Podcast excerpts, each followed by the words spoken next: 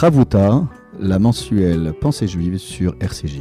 Présenté par le grand rabbin Olivier Kaufmann et le rabbin Michael Journeau. Chères auditrices, chers auditeurs, bonjour. Nous voici de retour euh, sur RCJ pour euh, une nouvelle page de Chavuta, étude en binôme avec euh, notre ami le rabbin Michael Journeau. Bonjour Michael. Bonjour Olivier. Voilà, nous avons la dernière fois terminé sur cette délicate descente de Joseph dans la citerne et sur les conseils de Réhouven qui euh, a, pris le temps euh, de, de, réfléchir quant à la manière de sauver Joseph des mains de ses frères. Et euh, c'est Judas qui va euh, euh, prendre l'initiative euh, de l'occasion d'un passage d'une caravane d'Ismaélites pour vendre, procéder à la vente de Joseph, sans vouloir revenir sur les détails de cette vente. Ce que nous voulons voir aujourd'hui, Michael, c'est cette arrivée cette arrivée de Joseph dans un pays qui lui est totalement étranger et c'est un peu la descente en exil de chacune de nos familles dans un univers totalement étranger aux antipodes des valeurs qui lui avaient été inculquées par ses parents, Joseph se retrouve en Égypte. Et le chapitre 39 euh, du livre de la Genèse, dans Vayeshev, la section biblique Vayeshev, eh bien, euh, nous installe dans un contexte d'arrivée en Égypte. Yosef Urad Mitzrayma, c'est le premier verset du chapitre 39. Vayikneu Potiphar Seris Paro Saratabachim Ish Mitzri Miyad Aishmeelim Asher Oridu Shama. Michael, la traduction euh, est euh, très euh, précise. Joseph fut descendu en Égypte, fut emmené en Égypte.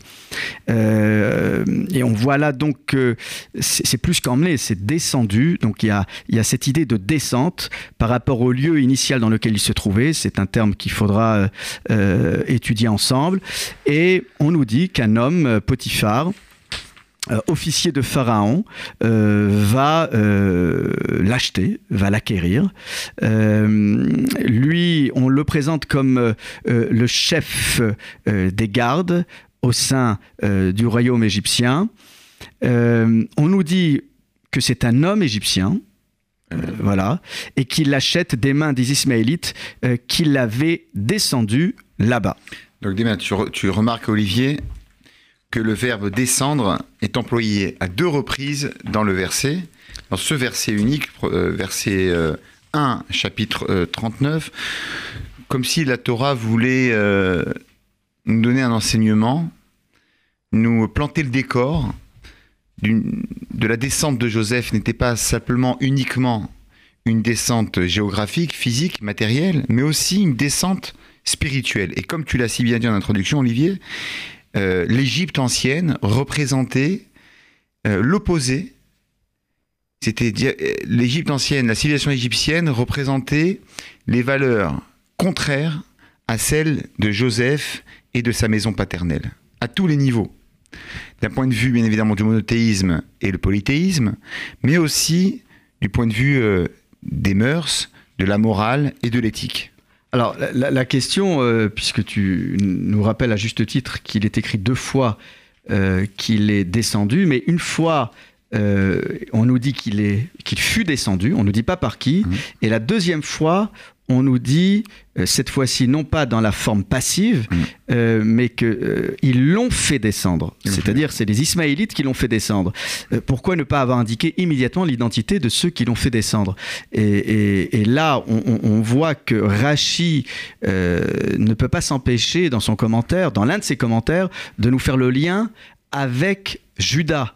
C'est donc bien par l'action de Judas qu'il fut descendu. Donc dans la première fois, dans la première partie du texte, on nous dit de manière subliminale que c'est Yehuda qui est à l'origine de cette descente, de cette descente qui semblerait être salutaire, et pour revenir de manière plus concrète sur la descente opérée par les Ismaélites.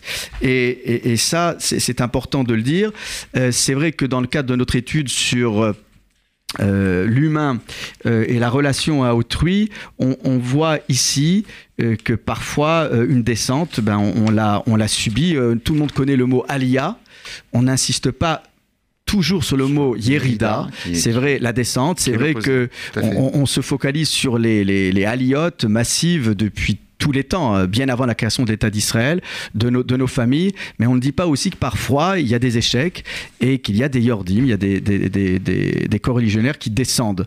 Donc là, bien évidemment, c'est une descente subie, mais par opposition au mot aliyah.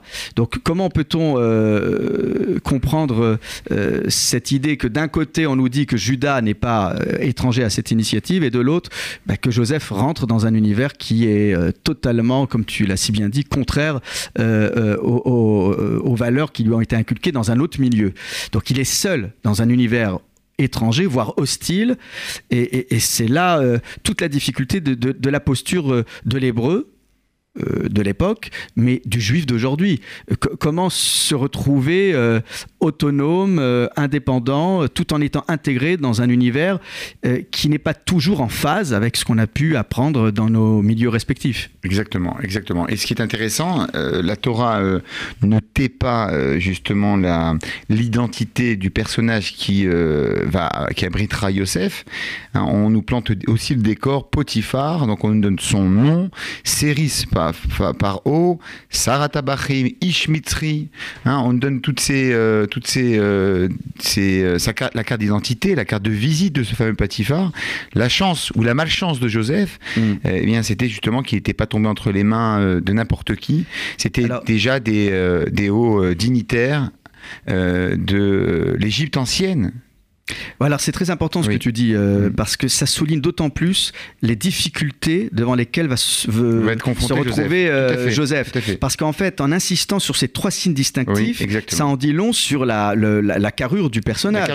Euh, C'est-à-dire qu'il y, y a un très beau commentaire du, du, du Rav Sorotskin dans son livre aux de la Oui. Torah qui insiste sur le fait que l'idée qu'on insiste, qu'on insiste encore une fois dans la Torah sur le fait qu'il soit officier de Pharaon, donc ce n'est pas n'importe qui, ça veut dire que c'est un des grades les plus importants en dessous euh, de, de- du, Pharaon, en tout cas c'est dans les grades les plus, les échelons les plus élevés, ça veut dire que Joseph ne, ne pourra pas avoir de porte de sortie, il ne pourra pas s'enfuir, il, est, il tombe euh, directement, si je peux m'exprimer ainsi, dans un univers clos où les règles vont être très dures, avec un personnage euh, fort du royaume, euh, de dire aussi que s'il est le chef des gardes, c'est un travail euh, qui euh, n'est pas euh, qui n'est pas négligeable. Le travail de garde, ça, ça- sollicite de la part du garde généralement beaucoup de fermeté, voire parfois même de la cruauté. Donc on imagine Joseph qui va se retrouver enfermé dans cet univers. Et puis là, tu l'as très bien euh, rappelé, Ishmitzri. Pourquoi on nous rappelle que c'est un homme égyptien? A priori, s'il travaille auprès de travaille, Pharaon, Potiphar, pourquoi exactement. identifier cet homme comme un Égyptien? Ça montrait que, que c'est justement pour nous montrer que, que, euh, le, le contraste qui allait exister, parce qu'on va voir que Joseph plus tard va être décrit comme Ish Ivri, Très bien, voilà, c'est un ça. homme, Oui. un homme hébreu, et Ouais. là Ish Mitzri, c'est un homme égyptien, Donc c'est-à-dire c'est que par opposition exactement. euh, C'est- à l'hébreu. C'est au-delà de la nationalité, au-delà de la culture, au-delà de la civilisation, au-delà de la religion différente. Il y a véritablement un fossé, un creuset euh, entre euh, qui sépare justement Joseph de euh, du maître égyptien qui qui l'abritera. Donc le texte nous dit de manière très précise que Joseph se retrouve face à un maître incontesté, non le moindre, un maître qui va faire preuve de dureté, voire parfois même de cruauté. En tout cas, Exactement. il tombe vraiment euh, non seulement en Égypte, mais dans, euh, dans un milieu l'un des plus les plus durs de l'Égypte. Alors, je voudrais revenir justement, Olivier, si tu me le permets, euh, justement sur cette répétition-là de Imiad à Ishmaélim. hein. ce, Joseph va être d'abord acheté par les Ishmaélim, puis après les Ishmaélim le vendront à, à Potiphar. C'est aussi pour nous montrer que Yosef, c'est ça sa grandeur et sa force. C'est en cela qu'il est un exemple pour, euh, pour nous, pour nos enfants, nos petits-enfants et pour nos ancêtres. Il a été un exemple Ish. Yosef Hatzadik, c'est Yosef le juste. C'est-à-dire qu'il est passé de main en main. C'est-à-dire qu'il était, euh, pendant Oui. un certain temps, il a été, euh, euh, il a côtoyé les Ishmaélim, il a gardé son identité juive. Il va côtoyer plus tard Potiphar. C'est-à-dire, Ishmaélim, c'est-à-dire, c'était des, euh, c'était des, hommes, des nomades, des, euh, des, des nomades qui, euh, qui, traversaient le désert, qui n'avaient, semble-t-il, pas de valeur.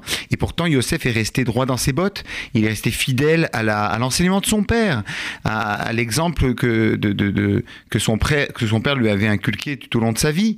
Et après, on va le voir, il va connaître la grandeur, parce que combien même, il est préférable, me semble-t-il, d'être euh, le serviteur d'un roi que le serviteur de, de, de, de nomades du désert.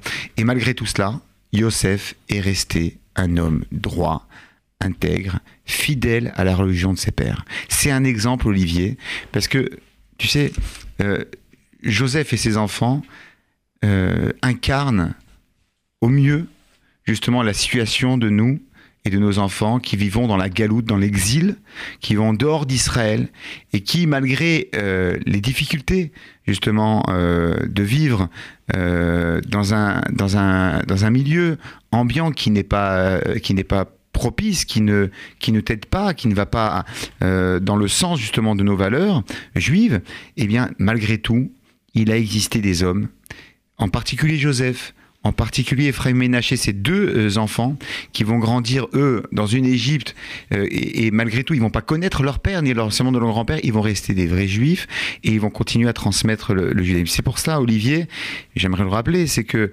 euh, tous les vendredis soirs, les papas, les pères, et depuis des siècles, eh bien, bénissent leurs enfants, et dans la bénédiction, ils font référence soit comme Ephraim et Ménaché, soit comme les fils de ce fameux Yosef qui était prince d'Égypte, qui avait tout pour être heureux, tout pour s'assimiler, pour oublier leur judaïsme, et malgré tout, ils sont restés fidèles à l'enseignement de leur père. C'est ce qu'on nous souhaitons à, cette jeunesse. Et Olivier, nous qui travaillons euh, de très près avec les jeunes juifs, euh, toutes sortes de, jeunes juifs, d'associations étudiantes, et de, tous ces jeunes-là qui euh, embrassent souvent des carrières professionnelles et des études très élevées et qui euh, en aucun cas ne renoncent à leur identité juive. Et non seulement ils ne renoncent pas à leur identité, mais le deuxième verset parle d'une identité non seulement assumée, mais accompagnée des bénédictions divines. Exactement. C'est malgré tout, comme malgré tu l'as très bien dit, malgré les difficultés, le verset est incroyable. Dès le verset 2, on le dit Vayehi Hashem et Yosef, Vayehi Ish Matzliach, Vayehi Bevet Adona Vamitzri. On nous dit donc que l'Éternel fut avec Joseph, et c'est donc là euh, une assurance euh, assez étonnante. Dans la descente en exil, dans la descente aux enfers, eh bien, Dieu est toujours là. Et de surcroît, euh, il devient un homme matzliach, à qui tout réussit, un homme heureux. Et il se trouve, il est admis dans la maison de son maître, l'Égyptien. Et là, euh, il faudra revenir dessus parce ah que tout à l'heure, on nous disait un homme égyptien, maintenant on nous dit un maître, Adon. Oui, alors il y, a plein de questions, Olivier. D'abord, euh, dans ce verset, il y a trois euh, fois le mot Vaillé qui est répété. Oui, alors généralement Vaillé, il faut dire à nos auditeurs. Et ça annonce, ça annonce généralement. un, un, problème, un malheur. Voilà, en matière d'exégèse, Vaillé c'est un malheur, et, quand c'est Veaya, c'est plutôt positif. Oui, mais c'est vrai que c'est normalement ce que nous enseigne le Talmud, c'est que lorsque une paracha commence, comme, la, comme par exemple la Megillah d'Esther, Vevaï, Bimer, Hachverosh, lorsque ça commence. Donc, mm. Donc c'est pas le cas tout à fait ici, mais quand même. En tout cas, on voit que le mot Vaillé est accompagné tout de suite du nom de Dieu, comme pour dire que dans le malheur, Dieu est présent et accompagne Yosef dans ses difficultés. Comme le psalmiste le dit, il Je suis avec lui même dans la détresse. Des Juifs, lorsqu'ils vont être en Égypte, ils vont être exilés, torturés, euh, euh, euh malmenés par Pharaon et l'Égypte. Dieu va quand même les accompagner. un sujet délicat parce que bon, euh, à choisir, les gens nous disent souvent, bon, euh, si il vaut mieux que je me retrouve dans une situation positive et que Dieu soit un, peu moins présent, mais je cherche pas à tout prix à vivre l'épreuve pour que Dieu se retrouve avec moi. Tu as tout à fait raison, Olivier. Euh, alors pourquoi le texte biblique tout de suite nous rassure, comme si on aurait pu imaginer d'abord que Joseph euh, perdre la foi, perdre euh, son, son, assurance. Et, pourquoi tout de suite nous dire euh, Dieu est avec Joseph Et non seulement Dieu est avec Joseph, mais tout réussit à Joseph. On se demande comment, parce que dans un univers aussi fermé. Et puis et juste après, on nous dit Ah oui, mais tu sais, il est dans une maison où il est assujetti, hein, assujetti à un homme fort. Et là, on l'appelle plus juste l'Égyptien, on, l'appelle Adon, le, maître. Alors, et Adon, généralement, Adon, c'est Dieu, c'est le Seigneur.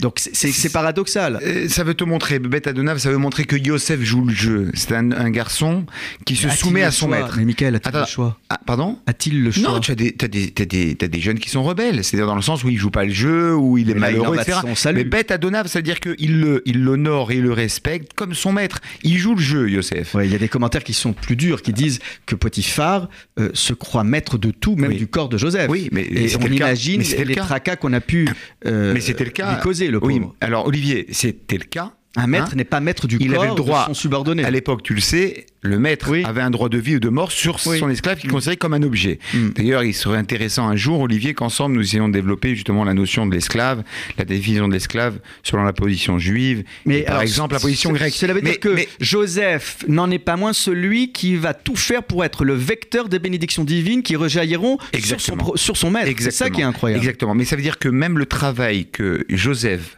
va fournir Mm. et réalise, il le fait avec équité, avec honnêteté, Pour le sincérité. Exactement. Il le fait pas pour son bien. Il le fait pas pour être aimé. C'est parce que tout ce qu'il, parce que tout ce qu'il a appris de son père, c'est lorsqu'on fait les choses, on le fait bien avec honnêteté. Olivier, j'ai juste une question dans la euh, construction de ce verset.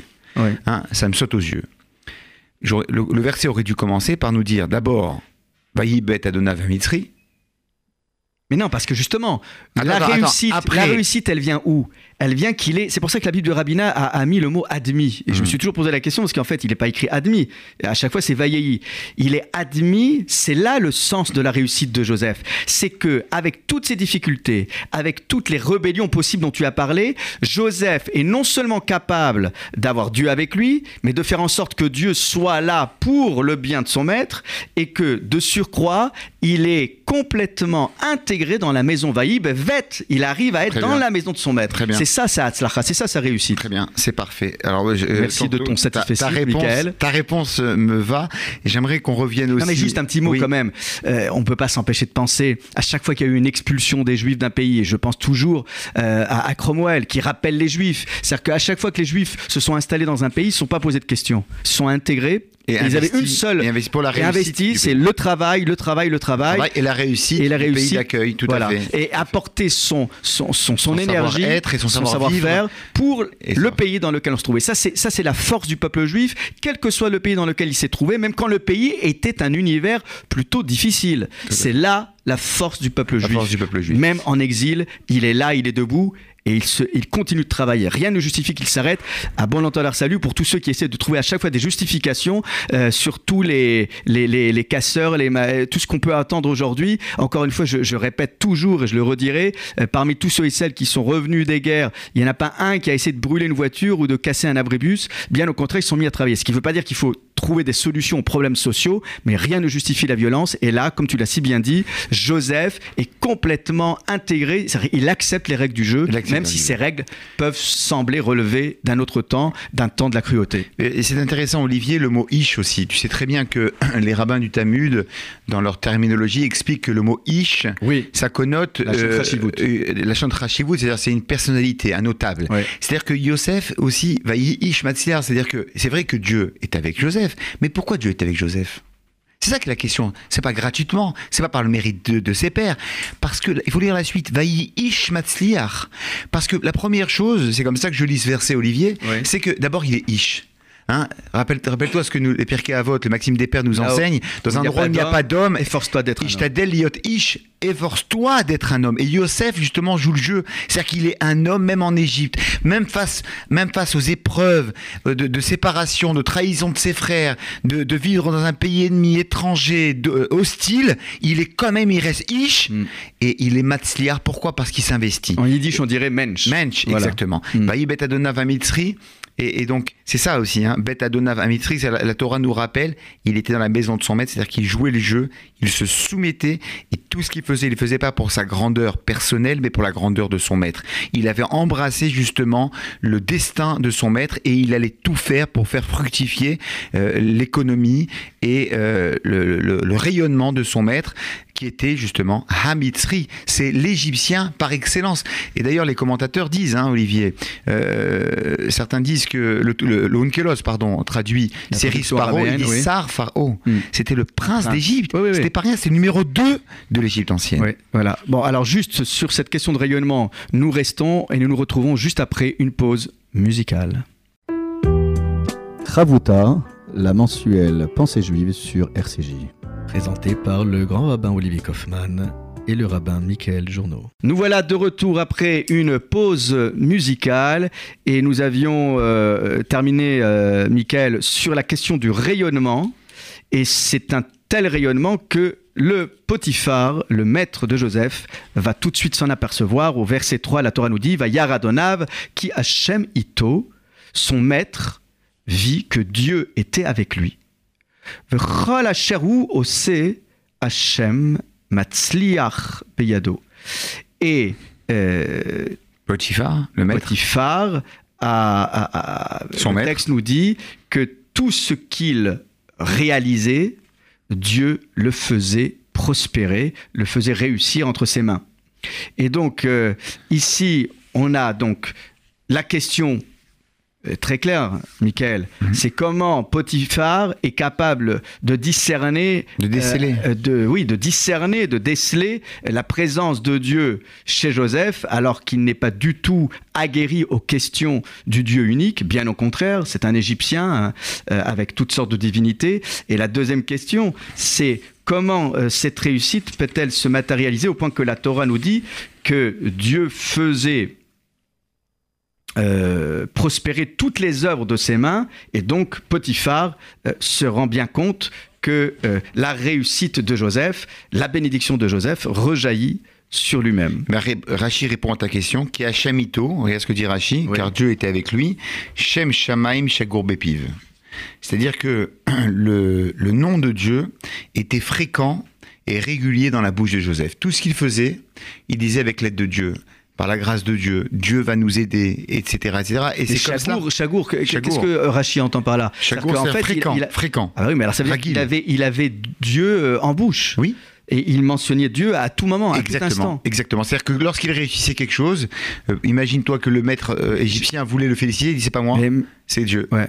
Mais Michael, Je suis mal à réaliser et un homme médiateur. au fin fond de l'exil est capable Oui. euh, de répéter, pas juste parce que Joseph ne serait pas capable de le faire, d'associer Dieu à toutes ses œuvres, Mm. mais est-ce que véritablement il a en face de lui un interlocuteur qui serait réceptif à ce genre d'assertion Alors c'est ça qui est intéressant, Olivier. Ce qu'on oublie de dire, euh, et que peu de monde euh, sont au courant, Oui. c'est qu'à l'époque, ils étaient polythéistes, mais ils acceptaient tous les dieux. Même le Dieu d'Israël, pourquoi pas?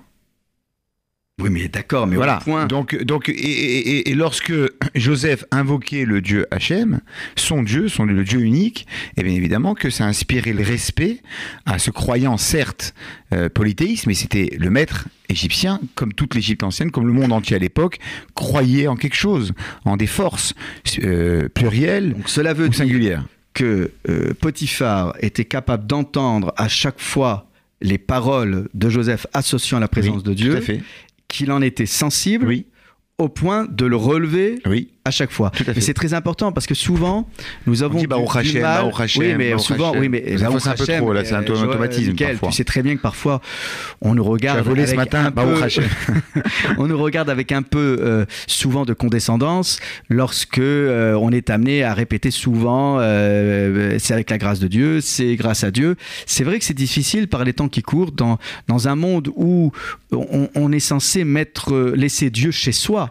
Et, ne pas euh, l'exposer euh, de manière ostentatoire dehors, c'est très difficile d'assumer ce genre de choses. Euh, encore peut-être plus aujourd'hui qu'hier. C'est toute la, la question de la laïcité. C'est-à-dire que, et- mais on l'entend souvent chez des gens. Alors peut-être. On l'entend souvent euh, euh, chez euh, des, des- des- des hommes et des femmes qui sont animés de la foi, quelle qu'elle soit. Mais même chez des gens qui le sont moins, c'est qu'ils ont besoin de savoir que nous assumons notre relation euh, à Dieu et que nous ne devons pas avoir honte euh, d'associer Dieu. Euh, si nous avons une mezouza à l'entrée de nos portes, c'est pas une amulette, c'est justement pour l'inviter dans nos coins et recoins de notre intimité. Et il ne faut pas hésiter à associer à notre présence une parole de spiritualité. C'est pas juste dire Dieu est là, Dieu est présent. C'est c'est de cette manière que nous pouvons, euh, je dirais, consacrer des moments privilégiés dans des endroits où on ne s'attend pas à ce qu'on évoque le nom de Dieu. Et s'il y a bien un endroit où on ne s'attendrait pas à ce que le nom de Dieu soit évoqué, c'est dans un endroit aussi difficile et délicat que celui de Potiphar. Donc c'est important de, euh, de le rappeler. Alors euh, Olivier, j'aimerais simplement compléter notre, notre commentaire par rapport à, cette expression qui est Hachem Ito, car Dieu était avec lui. J'aimerais faire référence euh, au, au Moshav Zekenim, c'est un très beau passage, c'est un midrash mm. qui nous raconte qu'en vérité comment, euh, comment il a attiré l'attention de Potiphar sur, euh, sur Dieu.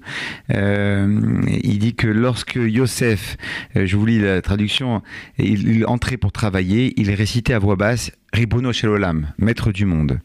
Atabataruni, Atapatruni, toi tu es mon patron et tu es celui qui me donne la sécurité. Donne-moi la grâce, donne-moi la bonté, la générosité euh, aux yeux de tous et aux yeux de tous ceux qui me voient et aux yeux des, de, de, Potiphar, mon maître, et, euh, et, pour que je réussisse l'ensemble de mes euh, entreprises et de mes actions. Et lorsque Potiphar justement voyait cela, eh bien, il comprenait, il croyait effectivement qu'il il faisait appel à des à la sorcellerie, Alors, voilà, à, des interdits. et c'est la raison pour laquelle, et c'est la raison pour laquelle Joseph lui répondit non, non, non, je ne, je, je, ne, je, je, je ne formule pas des, des incantations, mais je prie le Dieu d'Israël, le Dieu de mes pères, le Dieu unique, et c'est comme cela qu'il en a euh, il, a, il a partagé justement. Euh, c'est très, important ce que tu dis, parce que parfois, euh, nous, nous, ne donnons pas assez de sens, nous ne faisons pas assez de pédagogie quand nous abordons des postures de religiosité. C'est-à-dire qu'on dit béni sois-tu Dieu, ou on dit des mots en hébreu, et les gens ne comprennent pas toujours notre positionnement et l'interprètent, ils l'interprètent mal, comme une, une posture ou qui serait. Oui, ou pour couper la conversation. Comment tu vas? Bah, au Non, ou même, ou, ou, même une posture qui pourrait euh, donner l'impression qu'on impose le nom de Dieu. Il y a ah des gens qui sont, qui sont dérangés, parfois, qui sont, perturbés et, qui n'ont pas envie d'entendre euh, Dieu, euh, pardonnez-moi l'expression, à toutes les sauces. Donc c'est important parce que Joseph fait un travail de pédagogie. Et c'est vrai qu'on voit dans le commentaire de Rabbeinu Barquier que cette idée où, que tu viens de, de, présenter, où en fait Potiphar est persuadé qu'en fait il a une sagesse qui relève de sorcellerie et de toutes sortes de sortilèges, parce qu'en Égypte on était capable de faire cela, eh bien, euh, il faut que Joseph s'explique sur cette manière de faire. Et, là, euh, c'est là où, en fait, euh, la réussite de Joseph, qui est encore mentionnée dans ce verset, est de grande qualité parce que cette réussite est une réussite à proprement dit humaine dans, dans, ce lieu. Oui, tu as raison, Olivier, mais il faut aussi souligner que c'est de là qu'on que vient notre habitude de dire par la grâce de Dieu. Mm. C'est Yosef qui nous l'apprend. On va le voir, c'est c'est la caractéristique première de Yosef. Rappelle-toi plus tard, lorsqu'il va interpréter l'air de Pharaon, il dit c'est pas moi, c'est Dieu. Et Rachid là-bas aussi sur place dit chaque Pif, Shem Shamaim, chaque Pif, c'est-à-dire que le nom de Dieu était fréquent dans sa bouche et il faisait pas de différence. Lorsque, attends, juste lorsqu'on on l'interpellait, il répondait. Yosef n'était pas un prosélyte. Il n'essayait pas de convertir les foules et les masses et les gens qui, euh, qui l'entouraient. Mais lorsqu'on faisait appel à lui, à ses services, à ses dons, eh bien, il, faisait, il, mettait toujours Dieu en avant. Alors, tu as raison de souligner qu'il n'était pas prosélyte, mais euh, c'est une question délicate. Euh, le, souvent, on est caricaturé à cause de, cette, de ce type de posture. C'est que on, on, on se sent porté par euh, une, euh, une volonté de faire et des, et des vœux pieux. Et parfois, on, on, est, on, est malhabile, maladroit dans notre manière d'installer Dieu euh, dans nos univers respectifs, dans nos familles, autour d'une table. Et c'est donc là très important de dire que Joseph le fait avec élégance. C'est quelqu'un d'élégant. Et, et, et, même quand on parle de Dieu, on ne peut pas le faire de manière péremptoire et catégorique. Il y a une manière de faire, Tout à fait. surtout dans des milieux où on n'a pas l'habitude d'entendre ce genre de propos. Être juif, c'est être capable de s'adapter à tous les lieux sans pour autant transiger avec ce que nous sommes et, ce, que, nous, voulons être euh, de manière permanente. Oui, Olivier, tu as, tu as, raison. J'aimerais revenir aussi sur le mot euh, Matsir Beyado. Narmanide explique que Yosef réussissait dans toutes ses entreprises. Il dit euh, que, le, patron le maître voyait bien la différence lorsqu'il missionnait pour le même travail deux personnes différentes, Yosef et une autre personne. Yosef réussissait son entreprise, réussissait son pari, alors que les autres là où les autres, où tout le monde échouait, et c'est en cela que ça a été mis en relief au regard de euh, Pharaon. Mais j'aime beaucoup moi ce mot Matzliach, hein, d'ailleurs c'est un prénom, euh, un prénom euh, typiquement Oui, un prénom et un tu- nom de tu- famille aussi. tunisien, Oui, d'accord. Olivier. Nous l'avons entendu, très voilà, bien. pour donc un petit clin d'œil. Ceci est dit, Ok Et, donc euh, là, euh, cette atzlacha est telle, cette réussite est telle qu'au verset 4, il y a cette grâce divine Tout à fait. Euh, qui est, posée sur le visage de Joseph. Très bien. Alors, le verset 4, voilà, nous vas t'écoutons. Vaimtsa Yosef chen bereinav vaisharet oto Vayafkideu albeto vechol yeshlo natan beyado. Lecture très précise. Alors, au verset 4, euh, on nous précise donc que Joseph trouvera, trouva pardon, grâce, grâce à, ses, à yeux, aux yeux du maître, euh, et il va euh, le servir, il va devenir son serviteur. Il faudra m'expliquer jusqu'à avant c'est quoi le changement, c'est quoi? Quel est le changement de son statut? Non, Voilà, c'est la suite. Vayafkideu et euh, Potiphar, donc le nomme à la tête de sa maison et surtout, oui, de la maison de Potiphar. Et il va ouais. lui confier tout ce qu'il a dans sa ce main. qui se trouve entre ses mains. Ouais. Donc là, il y a une confiance totale. Voilà. Il y a une relation qui Il se lui donne un blanc-seing. Mais, mais quel est le sens euh, de, Oui. de cette première partie du verset? Trouver grâce et, et en Oui. quoi il y a un changement de statut? Parce que Mécharet, euh, quand on, parle- on pense à Mécharet, on pense tout de suite à, Jo- à Jo- à Josué, Josué avec qui Moïse. était le serviteur de son Moïse. bras droit. Oui, alors est-ce qu'il y a une relation aussi intime? Parce que Jo- Josué marchait dans l'ombre Oui. de, Mo- de Oui. Moïse. Est-ce que c'est ce même type de relation c'est Oui, alors j'aimerais, Olivier, si tu le permets, essayer de définir que veut dire reine Benav. Alors la grâce. Ouais, Explique-nous, Ah, euh, mon cher Michael, quelle est l'essence même de la grâce qu'on pourrait trouver sur le visage de chacun d'entre nous? Ouais, la grâce. Vas-y, Olivier. c'est- Alors, reine, bah, déjà, euh, quand on dit reine, on pense tout de suite à À Noé. Matzah. Et Noé a trouvé grâce. Ouais. Donc, il y a- il y, a une idée d'apaisement. Hein, euh, euh, reine, J'aimerais traduire, moi, le mot reine, oui. tu m'en voudras, par charme. C'est-à-dire, il était charismatique. Il, était, il, il avait un certain charme. Le- c'est- c'est une- il y a une différence entre la beauté et le Oui, charme. Dans le sens où le charme, il y a quelque chose de Ne nous le trompons pas, ce n'est pas un charme ravageur, c'est un charme apaisant. Euh, apaisant, c'est-à-dire que, euh, qui calme, oui, qui, qui, qui, qui permet Voilà. de construire une relation euh, sereine de euh, confiance. Qu'on permute les lettres, c'est nar. Ouais. Hein, c'est Noir. reposer, Reposer. c'est noir. Euh, c'est euh, vraiment. euh, tu vois comment il traduit. Kélos Oui. Il traduit le mot reine rachamin, Mm. rachamim, la miséricorde. Mm. C'est-à-dire qu'il il l'a, il, il l'a pris sous son aile. Il, euh, le, le maître a pris sous son aile euh, Yosef parce qu'il a trouvé grâce à ses yeux, c'est-à-dire qu'il en avait, il avait confiance. Mais c'est quoi à ses yeux? À sa personne, à son caractère, à son intellect, à ses intérêts. Et va y charrette auto. Et on voit que Yosef, là, là Alors, tout de suite il Oui, s'exécute. quoi hein. cette idée de, de servir? Jusqu'à maintenant, il le servait. Pourquoi le texte nous dit Non, mais Otto, c'est un peu comme un secrétaire particulier. C'est un adjoint, c'est son, c'est son serviteur le plus proche. Et c'est pour ça que quand tu dis Beto sur sa, dans sa maison, dans sa maisonnée, c'est-à-dire de toute sa famille, il, il, il possédait, euh, j'imagine, de très nombreux euh, esclaves, euh, de serviteurs et, et de servantes.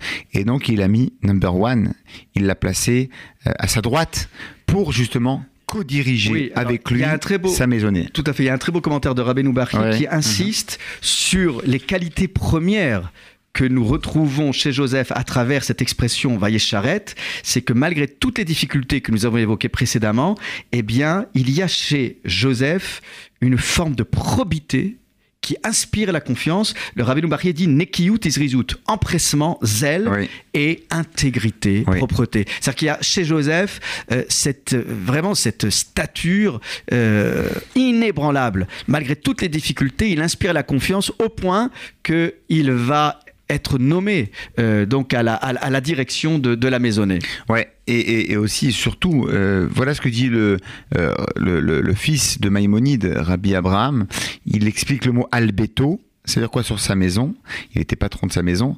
Hem amachal va, va, va m'acheter, va m'acheter, pardon, va malbouche. C'est-à-dire, c'était, il était patron des victuailles, de, des, boissons, des vêtements et de toutes les choses qui étaient nécessaires à la maison. Donc c'est vraiment de l'ordre de la cellule familiale et de l'ordre de l'intime. Vechol yeshlo, hein, et tout ce qu'il possédait fait référence à euh, ses biens euh, fonciers, à ses biens immobiliers et tout ce qui est lié à, la vente et à, son commerce euh, qu'il ouvrait sur l'extérieur. Et donc là, nous avons euh, euh, une relation euh, très particulière qui Oui, de confiance, de confiance. relation de confiance. Il s'agit donc euh, de l'homme de confiance, à tel point que le commentateur italien Le Sforno dit même euh, euh, qu'il y avait une, une réponse aux besoins personnels de Potiphar, que, et, que la, la, la, vie privée de, de Potiphar et tous les besoins matériels de son foyer étaient également gérés par Joseph. C'est-à-dire que le Dieu d'Israël est aussi le Dieu, un Dieu universel qui euh, bénit l'ensemble de l'humanité, qui se préoccupe du bien-être, de la bonne santé, de la bonne fortune, de l'ensemble de l'humanité, pas seulement du peuple juif. Mais effectivement, lorsqu'il voit que ses enfants sont traités, ses enfants, tous ses enfants, hein, quels qu'ils soient, Mhm, quelle que soit la couleur de, de- de- de sa peau, Oui. de son orientation religieuse, eh bien, Akadosh Baruch Hu est heureux de cela. Et il envoie la bracha, euh, la Alors moi, moi, bénédiction. un peu différemment. oui. Euh, J'entends ton commentaire. Il faut bien que tu sois différent. Oui, bien Bah sûr. oui, Olivier, non, bah là, sinon, dans la différence. Sinon, Voilà. après, on mais est. j'entends ton commentaire, mais même. il semblerait que, en fait, ce qui fait la bénédiction, et, et- et- et on peut revenir sur ton idée, Dieu et se réjouit que ses enfants sont capables euh, euh, de, euh, d'avoir le souci d'entretenir les biens d'autrui. Tout à fait. Avec, Avec et c'est- honnêteté. Voilà, avec honnêteté. Ça, bien sûr. Et donc, c'est l'idée de Bigdal Yosef, c'est à cause de Joseph, et c'est la main de Joseph. à cause et- ou grâce. voilà, Mm. grâce. Et c'est précisément parce que la main de Joseph euh, est- est- est véritablement attentive à tous les biens, même ceux de son maître, que la bénédiction divine peut rejaillir sur cette maison, parce qu'il y a véritablement le souci euh, de, euh, des biens d'autrui et de la préservation, de l'entretien, voire même de l'épanouissement et du développement. Pourquoi, pourquoi la Torah elle a besoin de préciser dans, dans la maison et dans le champ? Alors c'est ça. Donc là, on a l'impression qu'il y a un élargissement de la Oui. bénédiction. Oui. Alors, Oui. si tu me poses la question, que c'était un début de réponse déjà. C'est-à-dire qu'effectivement, ça nous montre que Yosef, lui, étant donné qu'il était simplement le, le- le patron, le bras droit sur sa maison, la Torah veut nous expliciter sa maison c'est-à-dire- et toutes ses propriétés. C'est-à-dire l'ensemble des domaines qui appartenaient, qui relevaient de, de, de l'appartenance à, euh, à, euh, au, au patron, au patron Potiphar. Mais euh, Oui, effectivement. En fait, il lui abandonne tout, quoi. C'est ce que va dire le, Oui. le verset un peu plus loin. Oui, donc, et et donc Dieu va, va justement aller dans le sens de Yosef et lui montrer que le choix de son maître était un choix judicieux et droit. Oui. Et Regardez- en fait, le verset 6 Ouais, est très ouais, clair. ouais. Bah, Il y a Azov que la Charlot. En fait, Ah oui. il abandonne tout. Mais est-ce que c'est normal ça? Le, le patron- Qu'un patron abandonne tout, il fasse une, confiance aveugle à son, Ouais, à son bras droit. c'est Le mot en plus- déjà des difficultés. Oui, Il faut pas. exactement. Il faut jamais tout abandonner. Il faut il toujours faut regarder un œil. Jamais tout recevoir. Et exactement. Va, il y a Azov. Azov, euh, j'ai l'impression que c'est un peu péjoratif, Olivier. C'est abandonné. C'est pas dans le sens. Il a légué, il a cédé. dire quoi Qu'il y a il- une sorte de une déshérence sorte, une sorte de, une sorte de, euh, je m'en foutisme, de légèreté de la part du patron. Vaya Azov, colle à Cherlo. Il, a- il abandonne, tout- il, il abandonne tout. Alors tout le ce qu'il possédait. Vaya Azov que la chair lo beyad Yosef. Donc, Ouais. il abandonne euh, tout. euh, tous toutes ses affaires, tous ses intérêts Mm. aux mains de Joseph, velo yada ito meuma. Et c'est là où peut-être euh, Ah, corse. traduis. il ne s'occupa plus avec lui de rien. Voilà. C'est, euh, À l'exception sinon euh, du pain qu'il mange. que Joseph Voilà. mangeait. Ouais. Et puis alors après, on Alors il faut pas expliquer. le texte hein, nous dit. il faut expliquer ce Et bah, Olivier. Yosef, il fait Torah, il fait marée. Or Joseph, Ouais. Joseph était beau, Oui. de taille et beau de visage. Alors là, on comprend pas le rapport. Alors, on comprend pas. Donc, donc déjà, on a souligné, Olivier, l'impertinence, le manque de responsabilité de, de leader, de chef de la part de Potiphar. Bayazko la Cherlo, c'est tout ce qu'il possède. Il l'a mis entre les mains de Beyad Yosef. C'est pas marqué Beyado Yosef. Hein. Il pas marqué au pluriel dans sa main, dans la main de Yosef. Ça lui on a donné. la main de Joseph. Oui, la main de Joseph, au singulier, quoi, pour nous Mhm. montrer, c'est c'est la main du sceau royal, c'est la main du sceau euh, de la signature. Et il lui a, il, il, il lui demandait aucun compte, à l'exception d'une seule chose, du pain qu'il allait manger. Alors ça, c'est contradictoire, Olivier. Euh, D'un côté, tu lui donnes tous les pouvoirs, tu lui donnes tout, mais euh, à l'exception de ce qu'il mangeait, c'est la raison pour laquelle Rachid va expliquer, Olivier, Oui. il dit que qui im alechem, seulement le pain, Rachi explique. Rachi, qui normalement explique selon le sens littéral, ne peut pas expliquer ce verset avec le pain de façon littérale. Parce que si c'était de façon littérale, il dit, mais attends, il lui donne tous les pouvoirs, tout ce qu'il possède, il lui donne. Le pain, il lui enlève de la bouche, c'est pas possible. Donc il veut dire c'est une, une forme allégorique, une parabole, une image pour faire référence à l'épouse de Potiphar, à sa femme. Ishto. Pourquoi la, tourne Attends, attends, je, termine le commentaire, on va en revenir.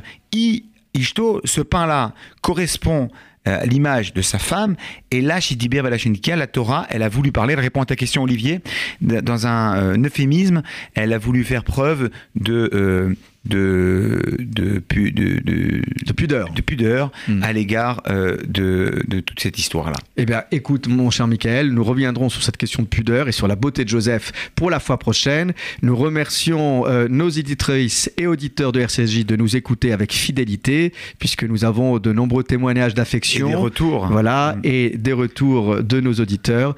Et si tu le veux bien, euh, nous reviendrons la fois prochaine. Nous souhaitons un grand, Un grand- Shabbat Shalom. Shabbat Shalom, Olivier, Shabbat, Shalom, à tous et à toutes. Au revoir, Au revoir, à tous à et toutes. Ravuta, la mensuelle Pensée juive sur RCJ. Présenté par le grand rabbin Olivier Kaufmann et le rabbin Michael Journeau.